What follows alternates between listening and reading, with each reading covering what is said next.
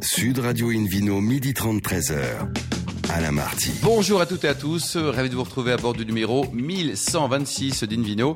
Je rappelle que vous pouvez nous écouter depuis la boutique Nicolas d'Avignon au 18 rue de la République sur 95.2. Retrouvez toutes nos actualités sur nos comptes Facebook et Instagram Invino Sud Radio. Aujourd'hui, un menu qui prêche comme d'habitude, comme hier d'ailleurs, la consommation modérée et responsable avec euh, tout à l'heure Isabelle Courbet du domaine Pujol dans le Languedoc et le Vino Quiz pour gagner deux places pour le WST, le premier salon mondial de l'onotourisme et des spiritueux qui va se dérouler du 12 au 14 mars 2023 à Reims et Siver, Reveal Up de la marque Chef et Sommelier. Et pour gagner tout ça, ces beaux cadeaux, il faudra jouer sur invinoradio.tv. À mes côtés, Christelle Taré, première femme, maître caviste de France. Bonjour Christelle. Bonjour Alain. Et David Cobold, le cofondateur de l'Académie des vins et spiritueux. Bonjour David. Bonjour Alain. Et pour commencer cette émission, Invino sur Radio a le plaisir d'accueillir Antonin Vaniel, qui est le cofondateur de la distillerie d'Île-de-France. Bonjour Antonin. Bonjour à tous. Alors racontez-nous, donc après 10 ans dans le web, vous avez enfin trouvé la voie de la raison dans les spiritueux C'est ça, j'ai enfin décidé de, de, consacrer vraiment ma passion. Vous faisiez quoi dans le web? Euh, Je suis directeur informatique pour euh, une maison d'horlogerie, pour tout vous dire. Ah, laquelle? Ah, je ne peux pas dire. Ah bon? C'est un secret C'est un secret. Bon, et alors, donc cette histoire de, de spiritueux, racontez-nous, c'est d'abord l'histoire de potes? Exactement. C'est euh, un ami d'enfance, Olivier, agriculteur. Moi, j'ai grandi en Seine-et-Marne aussi, au milieu des champs de blé de betterave. Ouais. Il n'y a pas et... beaucoup de vignes, mais il y a un peu de vie de champagne. Hein. David Cobol nous confirmait que euh, champagne touche la Seine-et-Marne. Ouais. Absolument. Et je peux vous dire qu'il y en aura bientôt. On a, en fait, Olivier a, ah oui, va planter les premières euh, revignes de Seine-et-Marne. Mais pas en appellation champagne. Bon, il aura quelques ah, procès. Ça sera pas hein. du champagne, non. Ouais, ça bon. sera pas du champagne. Et, et alors euh, Voilà, et Olivier, et puis un autre ami, Michael, qui est mon mentor sur les spiritueux que j'ai rencontré il y a 15 ans et qui est un mixologiste, comme on le dit maintenant, barman, expert du rhum. Et puis bah voilà, en 2016, Olivier a une salle moisson en tant qu'agriculteur, et puis il s'est dit tiens, je vais, me convertir, me diversifier. Et on lui a dit il y a du whisky qui est fait à Versailles. Il a fait non, Versailles je connais, il n'y a pas de whisky. On lui a dit non, dans le Kentucky. Et là, en gros, pendant une semaine, il, a, il a pas dormi. Il, il m'a appelé, il m'a dit écoute, pourquoi on ferait pas une distillerie? Oh là là, Christelle. C'est vrai qu'on a de plus en plus aujourd'hui de gin, de whisky qui sont produits en France. Euh... Bah c'est ça, on a, on a de très bons ingrédients, on a de très bons exploitants agricoles qui font de très bons produits. Et puis le, vraiment, l'idée d'Olivier, c'était de dire, mais moi j'ai une exploitation, depuis qu'il a repris l'exploitation de son père, a décidé de passer en agriculture responsable, de remettre de l'agroforesterie. Donc on a planté 5000 arbres au milieu de ses champs, et comme ça on évite un peu les grandes plaines de Seine-et-Marne, mmh. toutes plates. Oui. Donc on remet de la vie, et puis bah, cette vie qu'on remet, nous on l'utilise à la distillerie. Donc, euh, bah, forcément, il faut laisser le temps à la nature de se faire. Donc, euh, on n'a pas encore tous les arbres fruitiers qui donnent, mais l'idée, c'est sur le long terme. De toute façon, on a créé ces distilleries pour qu'elles restent toutes nos vies. Elles durent longtemps, quoi. Et qu'on la transmette Donc là, vous avez du gin pour l'instant, du gin? Alors, actuellement, le, en fait, l'idée au départ était le whisky. Mais bon, bah, pour le whisky, il faut trois ans. Donc, euh, en attendant, on s'est dit, bah, faisons du gin. Moi, j'ai des racines hollandaises, donc c'est quelque chose, le juniper, qui est quand même assez ancré dans ma culture. Crenièvre. Euh, le crenièvre, exactement. Et, ah, comment on élabore le gin? Tiens, rappelez-nous la base. Alors, le gin, la, la, la base, c'est une macération de baie de Genièvre. Après, que vous avez trouvé où alors? Alors la Genièvre, on l'a trouvée en Anjou. Euh, donc on a planté nos genévriers. Si on espère, on croise les doigts d'ici euh, un an, on devrait pouvoir récolter notre propre Genièvre. Mais en ah, attendant, super. on l'a trouvée en Anjou. On a essayé de se sourcer principalement. Il y en a en pas France. en Seine-et-Marne? Euh, on n'a pas trouvé. Alors si on, si, Alors, un- justement, si un en a, exploitant de Genièvre rien. euh, est en Seine-et-Marne, qui nous contacte, on sera très important. On a, on a vraiment une grosse audience chez les producteurs de Genève en Seine-et-Marne. J'en oui. doute pas. Il y a d'autres matières, je crois, dans votre gin aussi. Alors c'est ça, nous, alors soit on fait un gin qui c'est un London Dry Gin, donc les classiques, c'est macération de genièvre avec des agrumes, des quelques épices, aromates. Et nous, Dans un alcool neutre, il faut le préciser. Exactement, un alcool neutre. Donc nous, l'alcool neutre, ben, on va pas chercher très loin, on prend les betteraves que Mmh. cultive Olivier, Ah, puis on en bien. fait de l'alcool neutre. Mmh. Donc comme ça, au moins, on utilise tout ce qu'on a à proximité. Et euh, l'idée d'Olivier sur- et de Michael, ça a été, parce que on va pas se le cacher, c'est eux vraiment les nés, les, les recettes. hein. Moi, je, je fais le trait d'union.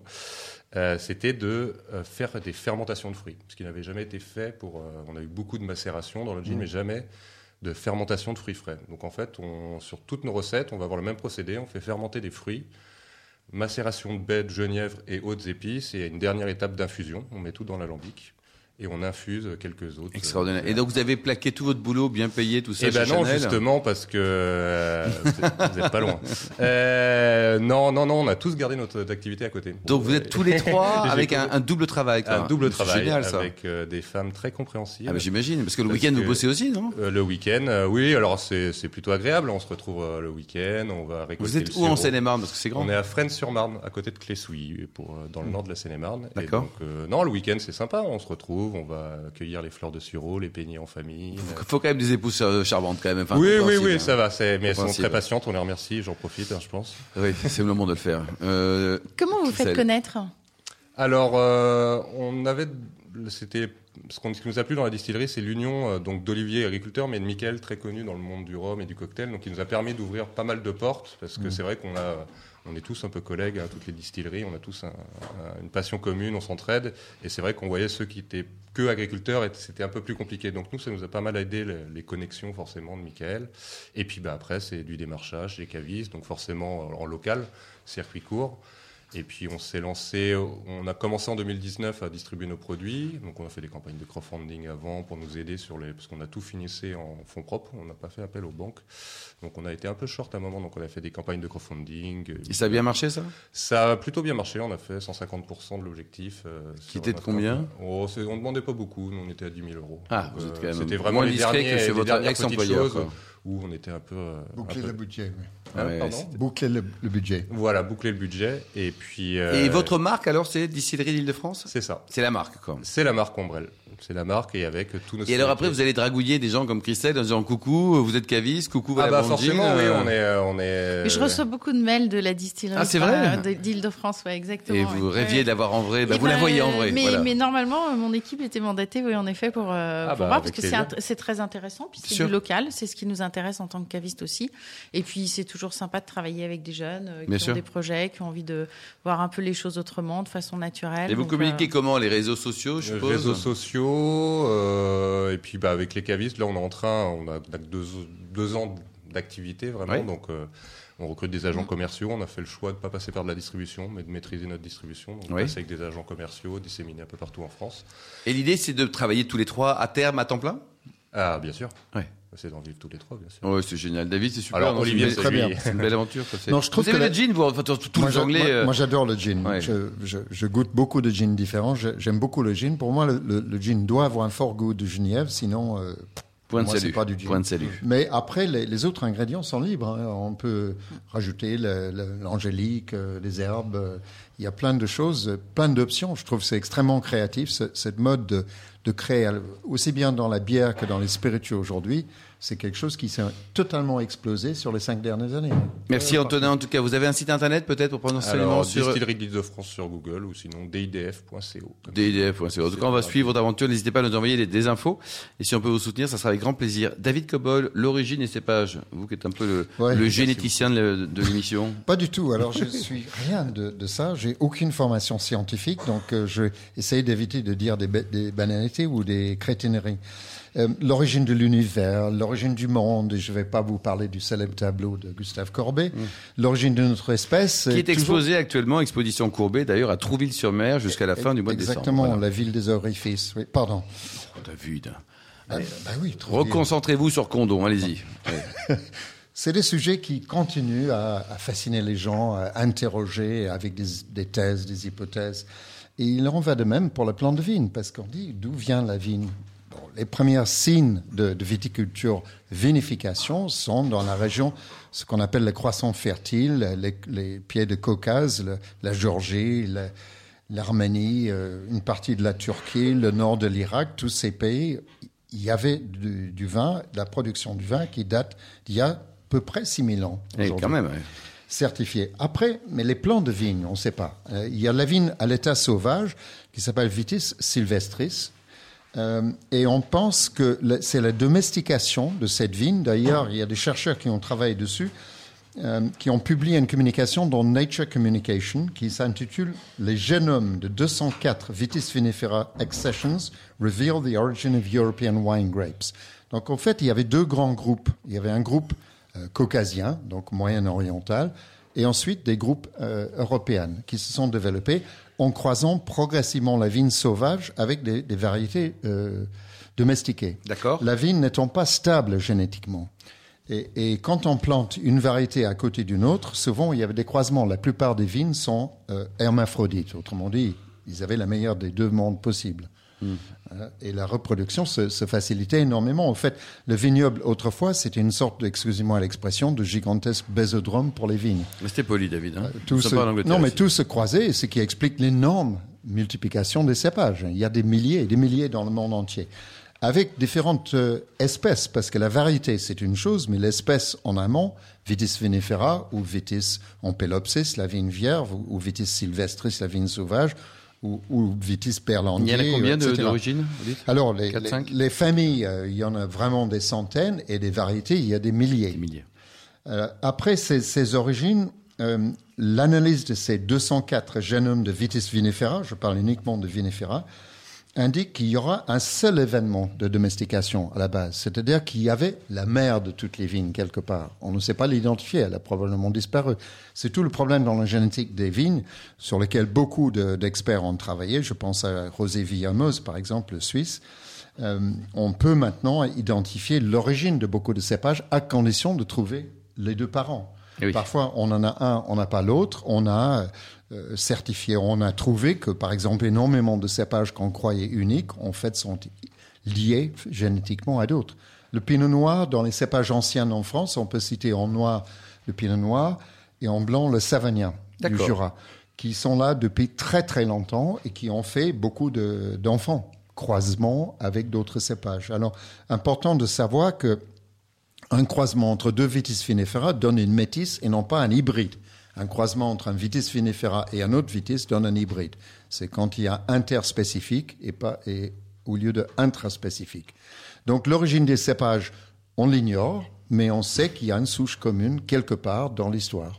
Merci beaucoup, David Cobol. Continuez à investiguer, puis venez nous voir évidemment pour parler de ce sujet qui est, passionnant, l'origine du monde, l'origine des cépages. On se retrouve dans un instant avec euh, le Vino Quiz pour gagner deux places pour le WST, le premier salon mondial de l'onotourisme et des et des spiritueux qui va se dérouler à Reims. hein. Ça sera du 12 au 14 mars 2023. Et Siver euh, Reveal Up de la marque Chef et Sommelier. Et pour gagner tout ça, il faudra aller sur le site hein, invinoradio.tv. Sud Radio Invino, midi 30, 13h. Alain Marty. Retour chez le caviste euh, Nicolas. Je rappelle que vous pouvez nous écouter depuis, par exemple, la boutique d'Avignon, au 18 rue de la République, sur 95.2. D'ailleurs, vous qui êtes toujours plus nombreux à nous écouter chaque week-end, n'hésitez pas à aller sur le compte Instagram, nous suivre à Invino Sud Radio, pour nous parler également de vos actualités. On retrouve David Cobold pour le Video Quiz, mon cher David. Alors, le principe, il faut le rappeler, chaque semaine, nous vous posons une question sur le vin et le vainqueur gagne de très beaux cadeaux. Cette semaine, en jeu, deux places pour le WST International Trade Fair, le mondial de l'anautisme et des spiritueux, qui se déroulera entre le 12 et 14 mars 2023 à Reims, plus six verres Reveal Up de la marque Chef et Sommelier. voilà, qu'est-ce qui vous fait rire Mais parce que vous avez un excellent accent anglais. Ah bon C'est assez étonnant pour un anglais. Je l'ai travaillé. Allez-y. David. Alors, la question du week-end. Que signifie le brin de muguet qui figure sur l'étiquette du vin Château Carros Martillac en appellation Pessac-Léognan et dont le propriétaire se nomme Julien Miaille Réponse A, une rémémoration de l'ancienne activité du domaine. Réponse B, la fleur préférée de Julien. Réponse C, un clin d'œil au 1er mai. Bon, A, B ou C, David? Euh, vous jouez à B et C. Et puis, euh, pour jouer, c'est simple. Vous allez toute la semaine sur le site invinoradio.tv à la rubrique Vino Quiz. Et puis, éventuellement, il y aura un tirage au sort si vous êtes nombreux, ce que je pense, parce que vous êtes intelligent et vous écoutez bien la radio. Merci beaucoup David Cobol. On a le plaisir de retrouver maintenant par téléphone Isabelle Courbet du domaine Pujol dans le Languedoc. Bonjour Isabelle. Bonjour Alain. Alors un mot sur votre parcours. hein. vous êtes diplômé de, de l'EDEC et vous avez vécu pas mal d'expériences dans le vin avant de rejoindre ce, ce domaine Pujol. Racontez-nous. Euh, oui, tout à fait. Euh, ben, des expériences qui ont été liées à mes premières expériences de dégustation, puisque c'est devenu très vite une passion euh, lorsque je n'étais pas encore dans ce métier. Chez qui par Et- exemple Isabelle? Alors, chez Unilever. Oui, très bien. Donc là, c'est plutôt de la lessive. Alors, euh, l'olfactif est assez vite réglé. n'êtes mais pas très loin de certains vins. Non, non, je plaisante. Allez-y. Oui. On n'est pas censé dire ça. Ah, pas du tout. C'est- ici, c'est- totalement tabou. Alors, Unilever, et après, donc vous avez rencontré la vraie Après, voix de la raison euh, dans le vin ou pas? j'ai commencé par rencontrer des gens extrêmement raisonnables dans le conseil, avec qui j'ai fondé une entreprise de conseil. D'accord. Et ensuite, euh, ensuite, je me suis dit, mais, mais je suis beaucoup trop jeune pour conseiller euh, des personnes expérimentées, puisque j'avais 26-27 ans à l'époque. Et donc, euh, c'est là que j'ai décidé d'aller rejoindre une branche qui, qui m'attirait depuis très longtemps et, et qui était donc le vin. Bon, super. Donc, le domaine Pujol, vous l'avez rejoint quand exactement, Isabelle? Il y a un tout petit peu plus de deux ans, euh, très exactement cinq semaines avant le premier confinement en France. Bah, bien, Sachant que c'était pour m'occuper de l'export. De l'export, c'est bien, vous êtes tranquille, quoi. C'est, c'est... Beaucoup d'à propos. Christelle, Ouais, L'export aujourd'hui, euh, ça marche bien, Isabelle, non? Oui, c'est bien reparti, fort heureusement. Oui. Ouais, ouais. Et c'est un domaine familial. Et je crois Oui. que l'arrière-grand-père possédait au départ 5 hectares de vignes. Combien en ont-ils aujourd'hui? 140. Ah oui. Et vous êtes, vous êtes situé où d'ailleurs? Parce que c'est très très grand Languedoc. hein. Alors, dans une métropole euh, frénétique et vrambissante qui s'appelle Saint-Frichou. À Saint-Frichou compte. notamment. Mais bien sûr, bien sûr, on parle des Baléares, Ibiza, euh, Saint-Tropez, Non, Saint-Frichou. non, non, mais pff, c'est- dépassé tout ça. Saint-Frichou, euh, 460 habitants, euh, Ouais. non, 260. Euh, voilà. Ah, les, les grandes non, fiestas le 3 Un- un février, là, c'est euh, super. Ouais. c'est formidable. Mais vous avez quel âge, Isabelle? J'ai 55 ans. bah, Très bien. Et vous ennuyez pas trop là, à Saint-Frichou Ah, mais moi, j'habite. Alors, je n'habite pas sur place, mais je suis certaine que je ne m'y ennuierai jamais. Ouais. Euh, j'habite, j'habite en dehors, j'habite à Perpignan, que je crois vous connaissez bien. Alors, Ah oui, plutôt, plutôt, plutôt bien, effectivement. C'est le centre du Ah, monde. absolument, oui. Euh, Christelle? Saint-Frichou, donc c'est un ancien village de pêcheurs. Et d'ailleurs, on retrouve un petit clin d'œil sur l'étiquette. Et Oui. aujourd'hui, ils ne sont plus que deux vignerons. Que s'est-il passé? Ben, elle a racheté petit toutes peu, les propriétés maintenant avec son bah, Suicide, ils sont suicidés les deux, 430 habitants. Là, c'est non, non. Alors, Oh, je pense passé? que la même chose se produit un petit peu partout dans, dans la région, en tout cas. Euh, il faut vraiment, vraiment beaucoup de passion et beaucoup d'abnégation pour, euh, bah, pour réussir à faire quelque chose et puis, et puis euh, rester et, et continuer à bâtir lorsque. Bon, on parle un peu des vins, Isabelle. Allez, combien d'hectares On a vu le nombre d'hectares. Quels sont les 140. cépages Alors, les cépages? Alors, les cépages sont très variés, puisqu'on a un petit peu tous les sols et, et des climats relativement différents, même sur le domaine. Donc, les cépages autochtones euh, de l'appellation, comme euh, Syrah, Grenache, Mourvèdre, Oui. Cinsault également. Euh, et puis, euh, pour les blancs, euh, ça va être Macabeu, ça va être Macabeu, et puis, euh, et puis, et puis Vermentino et Grenache blanc aussi. David Et- Cobol, ce cépage Gervantino, tu vas dire un petit mot parce que il donne des vins assez étonnants. C'est un cépage assez aromatique d'origine italienne, comme son nom l'indique. On trouve beaucoup en Corse aussi. Euh, les, les Italiens sont en train de faire un drôle de truc avec lequel je ne suis pas d'accord en essayant d'empêcher les Français d'appeler un cépage par son nom, c'est-à-dire Vermentino. Parce que parfois en France, on l'appelle la Rolle, euh, le Rolle, le Rolle. Mais son vrai nom, c'est le Vermentino. Et le oui. prétexte est complètement bidon parce qu'ils disent parce que dans quelques appellations, Vermentino de Sardaigne ou Vermentino de Gallura, euh, le cépage est lié à l'endroit, ce qui est souvent le cas en Italie pour d'autres cépages d'ailleurs. Euh, et et c'est complètement débile. C'est, c'est- un cépage ne peut pas être protégé par une région ou un pays. Le cépage ne connaît pas les frontières. Absolument. Christelle? Vous avez beaucoup de cuvées aussi, Isabelle, au domaine Pujol. hein. Des vins en AOP Minervois, mais aussi des micro-terroirs, des micro-cuvées. Oui, c'est exact. Nous avons 13 cuvées. Alors, il a fallu beaucoup choisir pour avoir seulement 13 cuvées dans, un, dans un, une, surface pareille, mais, euh, mais chacune finalement a trouvé sa place et son sens euh, dans la famille des vins du domaine.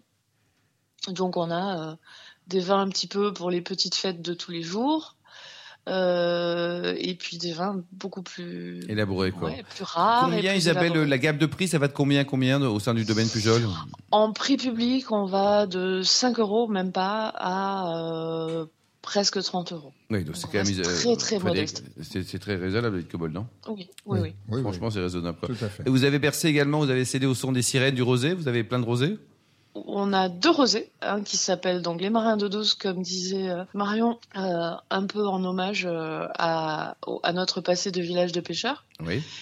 Et l'autre qui s'appelle mercredi euh, 12h30, parce que c'est une famille de tradition, nous l'aurons compris, dans laquelle on a la chance chaque mercredi à 12h30 précise de se retrouver à table avec les grands-parents. Ah, c'est bien ça. C'est euh, c'est pas un peu tard pour les grands-parents d'ailleurs 12h30, ce serait peut-être 12h, non C'est c'est- non ben, il faut croire qu'ils ont la gentille volonté de s'adapter aux Ouais. horaires des uns et des autres. Christelle Comment voyez-vous la suite? Quels sont les projets à venir? Ah, les projets à venir euh, sont ben, fourmis, fourmis. euh, il y a beaucoup, beaucoup de d'ardeur et beaucoup de capacité de remise en question dans cette famille. Donc la cinquième génération, euh, constituée d'Emmanuel et de sa cousine Stéphanie, arrive, arrive maintenant aux commandes du domaine. Et c'est une foultitude de projets qui, qui se succèdent et qui, et qui trouvent leur accomplissement. Donc on est, enfin moi je suis très très très heureuse de, de travailler dans cette équipe. Et vous êtes associé à un client belge aussi, je crois, euh, dernièrement. Pourquoi ce choix? Tout à fait. Alors, euh, tout simplement parce qu'on a rencontré quelqu'un qui avait un peu cette, euh, ce rêve de, de vivre la vie de vigneron, alors plus par procuration, mais, mais en, en s'engageant à nos côtés. Et, euh, et il a été jusqu'à proposer de, de prendre une part dans, dans le domaine, une part de terrain. Et, euh, et ça nous permet d'avoir des échanges aussi sur euh, la façon dont lui envisage euh, des affaires, qui n'est pas forcément euh, celle traditionnelle que, que nous pouvons avoir dans le terroir. Au niveau de la Donc, c'est très, distribution, très racontez-nous comment vous les vendez aux bouteilles. Et ça produit combien de bouteilles de vin en moyenne, vous dites, Isabelle? Oh, on, a, on a en moyenne euh, 8 à 900 000 bouteilles de vin. D'accord, donc faut, faut quand même pas, vous pouvez pas toutes les boire, faut les vendre un peu aussi. Hein. Oui, on est obligé de partager. Mais on fait ça volontiers, on a, on a un côté assez convivial, ça fait partie de nos valeurs. Euh, on vend à peu près la moitié à l'export. D'accord. Et puis, et puis le reste en France. Alors bien sûr, notre euh, distribution, bah, c'est surtout la restauration, les cavistes. Et donc euh, quelque chose d'assez, d'assez traditionnel, d'assez ancré, mais qui est tout à fait logique avec, euh, avec les vins que nous avons. Christelle? Moi, j'allais dire, quand j'entendais le nombre de bouteilles, je me disais, est-ce que vous n'avez pas un peu peur avec la pénurie de verre et le manque de bouteilles Ah oui, actuelles? c'est vrai, c'est vrai.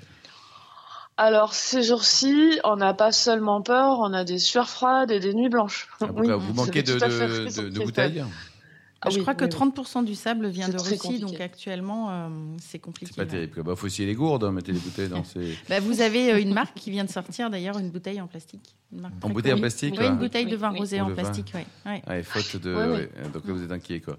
Et donc, au niveau donc, de, de la distribution, vous êtes euh, organisé. Donc, c'est vous-même qui gérez toute la France et l'international, euh, ou alors vous avez juste une partie de, de, ce, de Alors. ce job, Isabelle? Alors moi, je suis davantage euh, responsable de l'international euh, personnellement.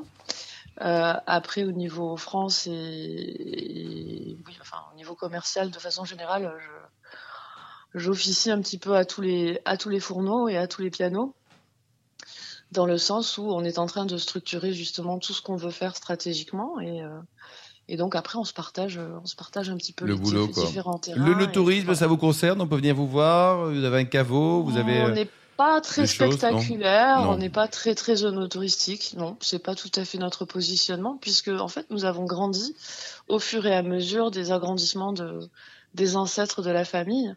Donc euh, les, les bâtiments sont beaucoup plus tournés vers le fonctionnel et vers euh, vers un travail de tous les jours et et la meilleure qualité possible euh, avec tout ce travail que réellement quelque chose qui se voit. C'est tout à fait dans les, dans, les, dans les valeurs de la famille aussi, cette forme de discrétion. Donc, c'est un choix et c'est un positionnement, quoi. Merci beaucoup, Isabelle. Vous avez un site internet, une adresse peut-être pour prendre renseignement sur, Bien sur sûr, votre domaine www.domainepujol.com pour euh, faire un tour chez nous. C'est très immersif et très agréable. Nous viendrons, Isabelle. Merci beaucoup. Merci, Merci Christelle. Merci également Merci Antonin, David Cobol, ainsi que les, les millions d'amateurs de vin qui nous écoute euh, chaque week-end. Un clin d'œil à Justine qui a préparé cette émission ainsi qu'à Sébastien pour la partie technique. Fin de ce numéro d'Invino Sud Radio. Pour en savoir plus, rendez-vous sur sudradio.fr, invinoradio.tv, les comptes Facebook et également Instagram Invino Sud Radio. On se retrouve samedi, samedi prochain. Ça sera à 13h30 pour une nouvelle émission délocalisée chez Nicolas le caviste qui a été fondé en 1822 et qui, bien par définition, fête cette année ses 200 ans. D'ici là, excellente suite de week-end. Restez fidèles à Sud Radio. Encouragez tous les vignerons français et surtout respectez la plus grande des modérations. Salut